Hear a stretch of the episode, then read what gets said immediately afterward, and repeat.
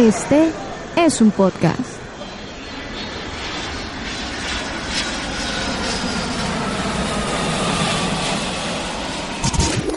Aeropuerto Podcast. Un espacio dedicado a la aviación. Aeropuerto Podcast.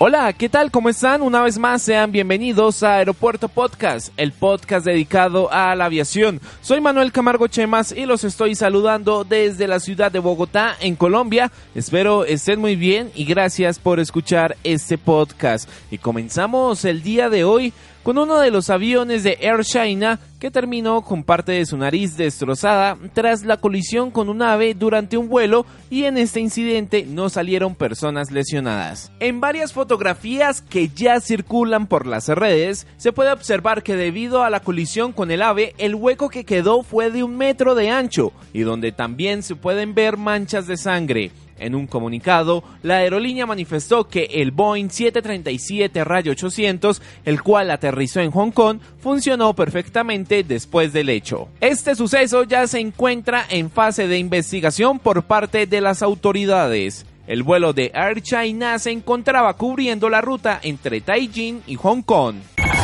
Lo que pasa en el mundo de la aviación lo encuentras en Aeropuerto Podcast.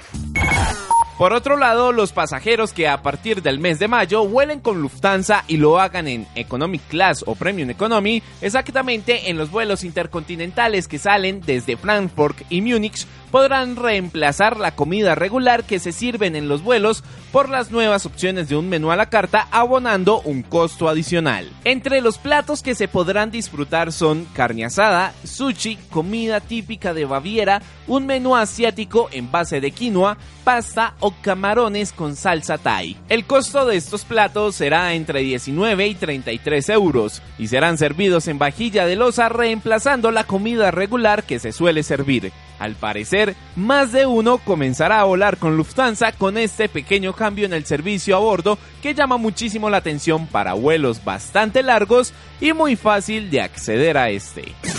La noticia de la semana en Aeropuerto Podcast.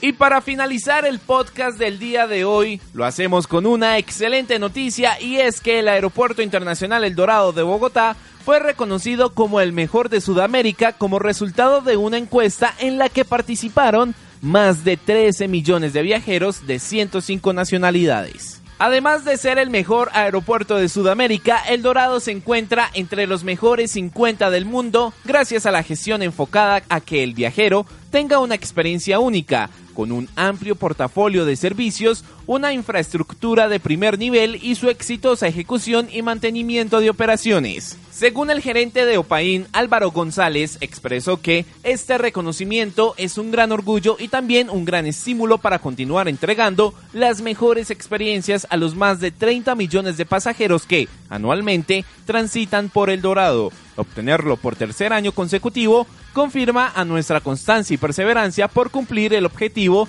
de ser el mejor aeropuerto de la región. Además de esta gran noticia, en un análisis realizado por Skytrax, El Dorado por cuarta ocasión recibe la calificación de 4 estrellas lo que lo posiciona entre los mejores aeropuertos del mundo en temas de calidad. Estos reconocimientos se dan en el marco de una continua dinámica de crecimiento de distintos espacios dentro del aeropuerto, como plazas de comida, tiendas duty free y zonas VIP, complementando las capacidades de El Dorado para poder atender a todos sus usuarios.